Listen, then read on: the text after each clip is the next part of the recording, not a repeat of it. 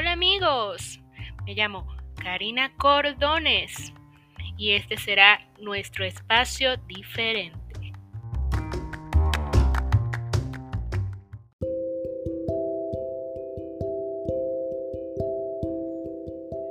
Hola, hola, hola a todos. He vuelto hoy 21 de noviembre, siendo las 4 y 48 de la tarde. Estoy muy contenta porque estoy aquí otra vez. Sé que había prometido algunos episodios más, quizás de Halloween, pero pues por algunas cosas personales no pude hacerlos. Así que pido disculpas a las personas que quizás han estado escuchando mis podcasts de locura. Pido disculpas y bueno, ya estoy aquí otra vez. Y pues hoy, particularmente, como ustedes ya saben, mis podcasts no son un tema específico. Realmente me gusta hablar de cualquier tema, de cualquier cosa. Eh, Creo que me apasiona cualquier tema que me parezca interesante, así que por eso no me gusta estar como en una sola dirección. Creo que eso es limitarnos, limitarme. Así que hoy vamos a voy a narrar una pequeña un pequeño cuentecito que hice y que me gustaría escucharan además. Y, pero les cuento que este cuento no tiene un final. El final es una sorpresa, ¿ok? Entonces voy a empezar. El cuento se llama El oso y la mariposa. ¿Ok? Érase una vez una linda y colorida mariposa que voló muy lejos de su jardín porque ya no era feliz y un oso gigante que decidió aventurarse en el mundo porque estaba aburrido. Un día, cuando el gran oso se encontraba cazando, se topó con la mariposa colorida. Ambos quedaron admirados. El oso estaba encantado con los colores de la mariposa, mientras volaba elegantemente. La mariposa, en cambio, estaba fascinada con la grandeza y el poderío que el oso imponía con su presencia. Sí, señores. En ese instante, la mariposa deseó ser un oso, mientras que por el otro lado, el oso deseó también ser una mariposa. Entonces la mariposa le preguntó al oso, si podía ayudarla a ser fuerte como él. El oso le respondió que solo con la condición de que ella le enseñara a volar. La mariposa aceptó y llegaron a un acuerdo de estar juntos hasta que ambos obtuvieran lo que querían del otro. Pero el tiempo pasó y ni el oso pudo aprender a volar, ni la mariposa pudo ser fuerte jamás. En vista de que ambos perdieron la esperanza, decidieron separarse.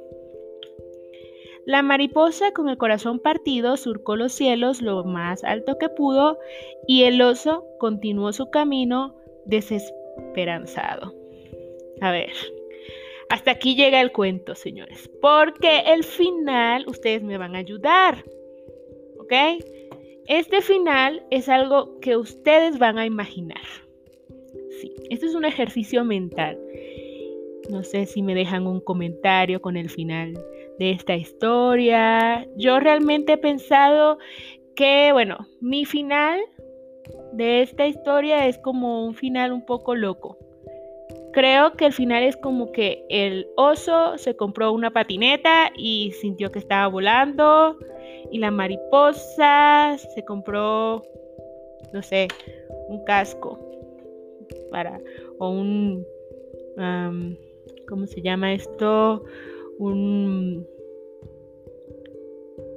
uh, un chaleco antibalas para mariposas. para ser más fuerte. No sé. ¿Qué opinan ustedes? Realmente esta historia me parece muy bonita. El hecho de que también no tiene un final todavía. Puede ser el final que ustedes quieran darle. ¿Sí? Eh, realmente es una historia que, como todo, tiene un mensaje. Es como a veces desde nuestros hogares vemos otras personas, vemos a otras vidas y nos sentimos maravillados viéndolas, observándolas y queremos ser como estas personas.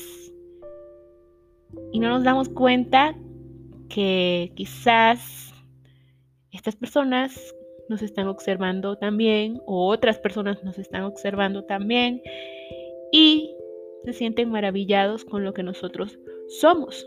Claro que esto no implica que no querramos como ser mejor siempre solo porque ya somos algo bien. Creo que como personas, como seres humanos, debemos siempre buscar la mejor versión de nosotros mismos.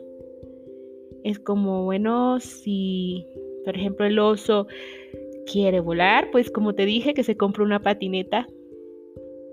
Y si la mariposa pues, quiere ser fuerte, pues que haga ejercicio o se compre un chaleco antibalas, no sé. o también no tienen que separarse, quizás tienen juntos pueden hacer un buen equipo.